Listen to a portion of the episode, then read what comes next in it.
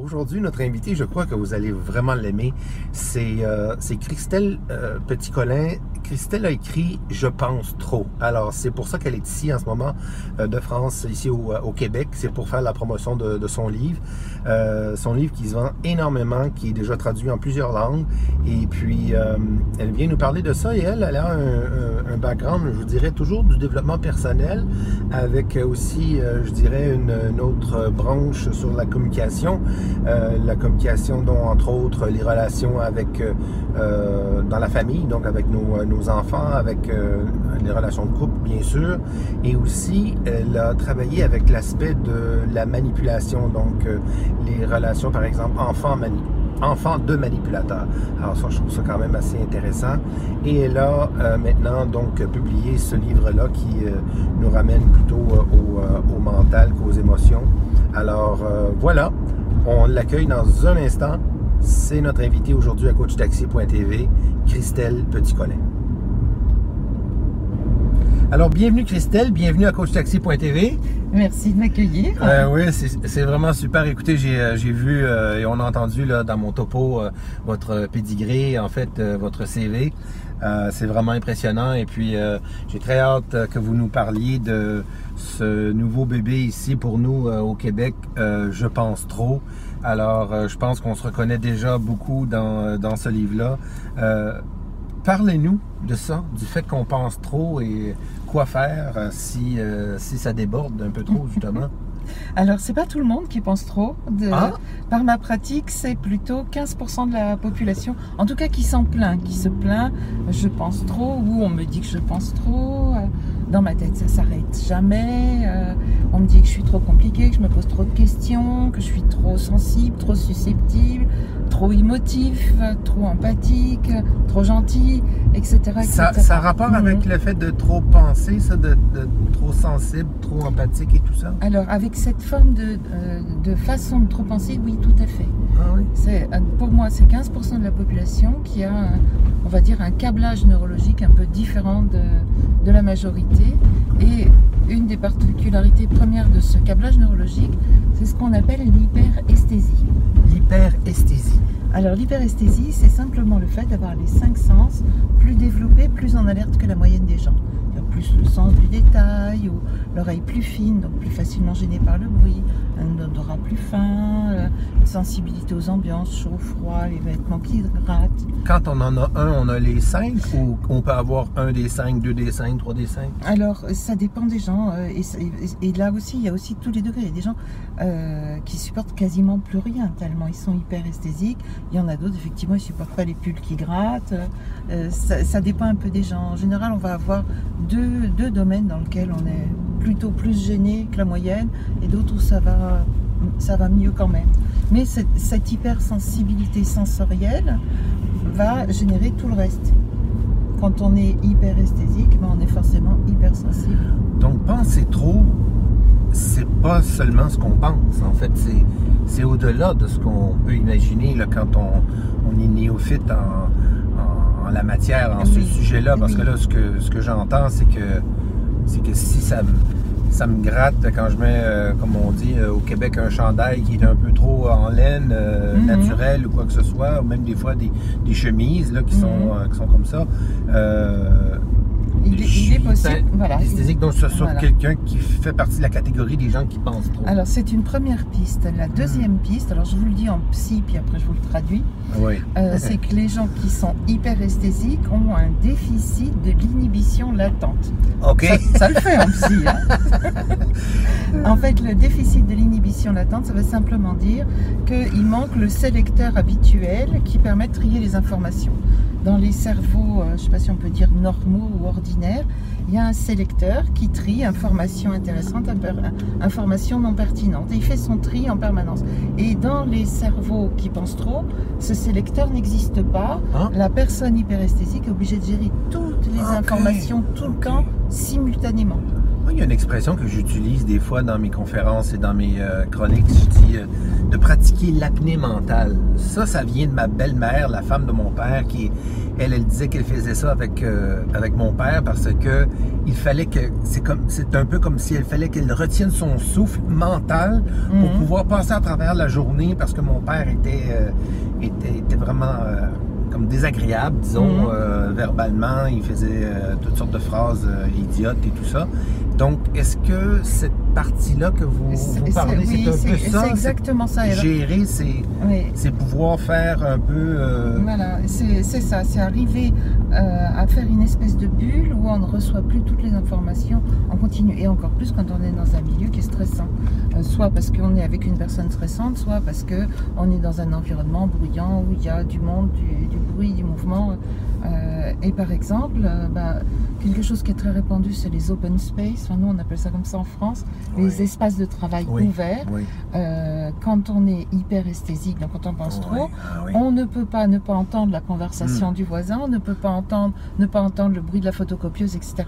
Et c'est c'est donc plus fatigant et plus stressant que pour une personne qui a un système sensoriel euh, plus, plus, plus ordinaire, plus normal. Je ne sais pas comment Mais ça, est-ce que les, les, les gestionnaires, les managers le savent, ça? Que Non. Certains. en- Ouais, c'est ça. On commence, à, on commence à réaliser que le- les open space peuvent être effectivement fatigants pour les travailleurs, mais à quel point ça l'est pour un travailleur qui pense trop, non, on ne le sait pas encore assez. Parce que là, C'est la, qu'il faut le dire beaucoup. c'est la mode. euh, Moi, j'ai un de. Américaine, oui. Ah oui, j'ai un de mes amis qui est, qui est chef de IBM Québec. Ça, c'est Mm. 1,1 milliard de chiffre d'affaires qu'il Mm. gère à lui euh, et son équipe. Et là, ils viennent de le sortir de son bureau fermé Mhm. pour le mettre comme ça, comme tous les autres travailleurs. Il est Mhm. avec des, des- de ses employés, ses coéquipiers, euh, avec euh, peut-être des... euh, les cubicules sont, des- sont, sont- sont à cette hauteur-là quand on est assis. Mhm. Et puis, c'est comme ça, mais ça va être comme ça jusqu'à temps qu'on trouve le bout de, de ce Jusqu'à ce qu'on modèle-là. jusqu'à ouais. ce qu'on réalise qu'il y a des gens qui ne peuvent absolument pas se concentrer quand quelqu'un parle à côté d'eux. Alors après, effectivement, comme votre belle-mère, il y a des stratégies à mettre en place. Elle appelle ça de l'apnée euh, mentale. On peut dire aussi faire son espèce de bulle, son plexiglas, euh, pour essayer de s'isoler sensoriellement malgré ce bombardement d'in- d'informations. Qu'est-ce que vous dites, Christelle, des gens qui de plus en plus, on en voit là, de tous les âges même, Mhm. là, euh, assez des personnes plus âgées, là, même que, que moi et tout ça, qui se mettent les, Qui s'isolent finalement. Dans qui se mettent les, hein. les, les- le- pas le iPod, mais on dirait qu'ils. Je me demande s'ils écoutent vraiment quelque chose. En fait, ils, font tout. Euh, puis c'est pas seulement qu'on Mhm. voit ça, pas seulement dans le métro et quoi que ce soit. On voit ça même dans les environnements de travail euh, normaux ou en fait même un café ou quoi que ce soit. Euh, bon, café c'est peut-être pas le meilleur exemple, mais c'est partout, partout, partout et toute génération confondue. On, On a remarque. besoin de se créer une, Oui, bulle, euh, c'est ça. une bulle dans laquelle Mais vous on pensez quoi de ça? Est-ce que ça, est-ce que ça, ça surstimule euh, justement le, le cerveau je, à ce moment-là? je ou- pense qu'il y a les deux, on peut avoir les deux extrêmes inverses. À savoir que, effectivement, pour les gens qui, qui pensent trop, qui sont hyperesthésiques, une façon de s'isoler dans sa bulle, et pour les gens qui sont peut-être plus vides, parce que nos relations sont de plus en plus vides aujourd'hui, une façon de se surstimuler. On a, je pense qu'on a les deux, les, les deux mouvements.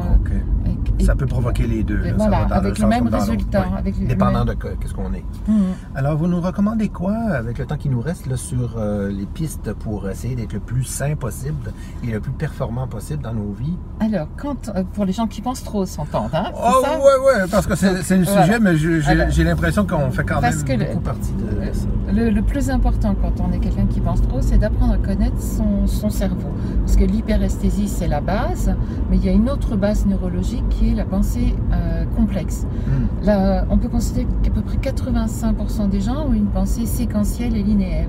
En gros, une idée après l'autre, après l'autre, comme un train de pensée ou comme une corde à nœuds. Et les gens qui pensent trop ont une pensée en arborescence. C'est-à-dire une idée en fait jaillir 10, qu'en font jaillir 10, qu'en font jaillir 10, dans tous les sens, et tout est connecté avec tout. Ce qui f- C'est pour ça que la pensée ne s'arrête jamais. Ils disent, mais dans ma tête, ça s'arrête jamais, même pas la nuit, Hmm. parce que chaque idée étant connectée avec une autre, avec une autre, euh, et comme ça réouvre des portes, à chaque fois qu'on ouvre une idée, il y en a 10 qui s'ouvrent derrière, c'est exponentiel, ça ne s'arrête jamais. Donc apprendre euh, à connaître ce cerveau et son fonctionnement, finalement prendre du recul et se regarder penser, Hmm. Pour, euh, pour pouvoir aussi choisir ses idées. Parce que les gens qui pensent trop, euh, ils peuvent partir dans des arborescences très positives, puis brusquement ils bifurquent et pouf, ils tombent dans une arborescence négative. C'est pour ça qu'on les étiquette souvent euh, bipolaires, parce qu'ils peuvent passer du rire aux larmes en fonction de leur cheminement dans leurs arborescences. Donc apprendre à se regarder penser, se rattraper en disant hop, va pas penser à ça, ça va te déprimer, pense plutôt à euh, réorienter Ok, la pensée. Et puis il y a, il y a quelque chose d'assez paradoxal, c'est que les cerveaux qui pensent trop, ces cerveaux complexes, ont un besoin maladif et boulimique d'apprendre. Ah oui, ok. Et le meilleur moyen, euh, c'est pas de ne plus penser, mais de penser des choses agréables. Donc, des- dans un système d'apprentissage permanent, c'est un cerveau qui a besoin de se prendre la tête. Donc de lire, d'aller euh, peut-être voilà, sur d'oser re- YouTube. euh, reprendre des études, ouais. apprendre une langue étrangère, mhm. ou se passionner pour euh, n'importe quel sujet, l'histoire, l'égyptologie. euh, Du moment que le cerveau a mangé, il est heureux. Alors, j'ai même une- un scoop à vous donner, parce que maintenant j'ai assez de recul avec les lecteurs que j'ai Oui. de ce livre. Oui. Euh, quand quelqu'un qui pense trop se prend la tête sur un sujet qui a le niveau de complexité qui correspond à son cerveau, il peut avoir des orgasmes mentaux. Une jouissance aiguë, une jouissance aiguë à sentir ce cerveau qui mouline euh, à, à plein régime. Et, euh, et donc on peut être heureux avec un cerveau comme ça en lui donnant à manger correctement. Oh, que c'est bien dit ça. C'est ça. Un orgasme mental. Je vous assure, Ah oui, ça ah m'a oui. été confirmé Vous par mes lecteurs. Vous allez avoir euh, beaucoup de succès au Québec euh, sur les plateaux de télévision et tout ça. Donc, euh, on vous suit sur Facebook. Vous êtes active sur Facebook, on me dit? Oui, je suis, je suis une Facebook addict. Oui. Parce qu'en fait, ce sont surtout mes lecteurs de, de Je pense trop, qui est paru aussi dans d'autres pays, donc j'ai un peu de recul.